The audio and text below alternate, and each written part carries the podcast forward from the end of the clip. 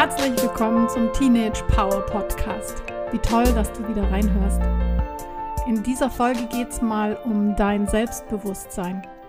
Und wenn du wissen willst, wie du deins entwickeln kannst, dann bleib dran.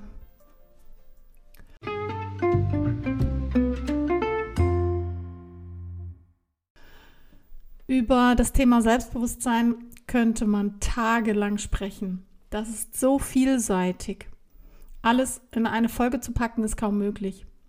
In nächster Zeit wird es dann immer wieder verschiedene Folgen zu diesem Thema geben. Was ist denn eigentlich selbstbewusst?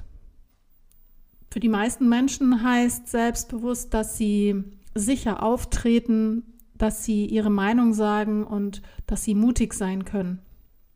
Ein selbstbewusster Mensch kennt seine Fähigkeiten und seine Stärken.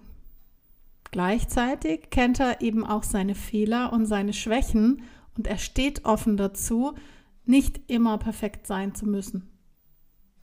Selbstbewusste Menschen wissen, was sie sich zutrauen können und sind mutig auch mal was Neues auszuprobieren, was vielleicht auf den ersten Blick ein wenig Angst macht. Und wer selbstbewusst ist, kennt seine Meinung zu verschiedenen Themen und kann diese Meinung eben auch vertreten, ohne anderen vielleicht nach dem Mund reden zu müssen. Ja, wie kannst du das jetzt erreichen, dass du selbstbewusster wirst? Schau dir mal Menschen an, die du für selbstbewusst hältst. Wie treten die auf? Wie stehen die? Was haben die für eine Körperhaltung? Sicher gibt es einige, die zwar äußerlich Sicherheit und Stärke zeigen, sich aber eigentlich gar nicht so fühlen dann nehmen sie sich wahrscheinlich diese Stärke selbst nicht wirklich ab. Ich habe ja schon in der ein oder anderen Folge von Körperhaltungen und von ihren Auswirkungen gesprochen. Die wirken echt immer. Auch wenn ich eine Weile nur so tue, als ob. Das führt nämlich dann kurzfristig dazu, dass wir uns besser fühlen. Und vor allem wirkt das, weil wir oder wenn wir zum Beispiel etwas sagen wollen, das unangenehm ist oder wenn wir vor anderen sprechen müssen bei Vorträgen, bei Referaten oder wenn du einfach nur an der Tafel stehen musst.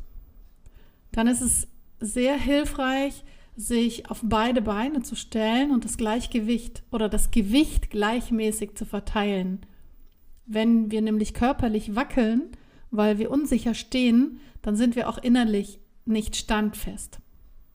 Manchmal stehen wir ja so auf einem Bein, weil das bequemer ist. Das ist ja grundsätzlich auch in Ordnung. Doch wenn ich Sicherheit benötige, dann tue ich besser daran, mich auch sicher hinzustellen.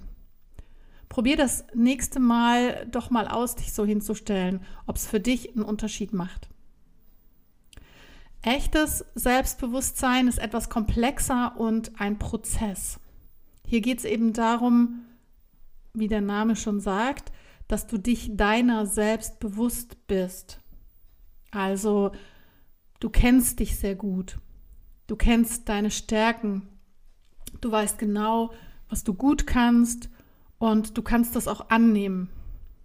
Viele neigen ja dazu, Komplimente abzuwehren und klein zu machen. Aber wehe, wenn es Kritik hagelt, dann nehmen sie das wie ein Schwamm auf. Das ist ja allzu menschlich und auch ein bisschen antrainiert. Aus der Schule sind wir ja eben so auf Fehler konditioniert. So richtig hilfreich ist das dann ja nicht. Überleg mal, was du gut kannst. Und jetzt sag nicht, ich kann nichts, denn das stimmt nicht. In diesem Fall überleg dir, was du gern magst, was du einfach gern machst. Auf der Seite teenagepower.fsg-prez.de findest du ein Workbook zum Download. Da sind einzelne Bögen zu den verschiedenen Themen drin. Hier könntest du dich vielleicht ein bisschen orientieren, wenn es darum geht, dich selbst besser kennenzulernen. Nicht alle können das Gleiche und das muss doch auch gar nicht sein. Jeder hat seine Besonderheit. Und wenn du deine kennst, dann fällt es dir vielleicht auch leichter, deine Schwächen anzunehmen und dich deshalb nicht gleich schlecht zu fühlen. Manchmal ist es halt einfach nur das Gefühl, ich kann nichts, weil ich mich noch nicht wirklich damit beschäftigt habe. Auch Menschen, die auf dich selbstbewusst wirken, können nicht wirklich alles. Wichtig ist doch nur, dass du immer merkst, dass oder immer mehr merkst, dass du viele Dinge kannst und dich das eben besonders macht und es nicht notwendig ist, alles zu können. In der nächsten Folge gibt es dann etwas zum Thema Mut und mutig sein. Was das überhaupt ist und wie du es schaffst, Schritt für Schritt mutiger zu werden, das erfährst du dann.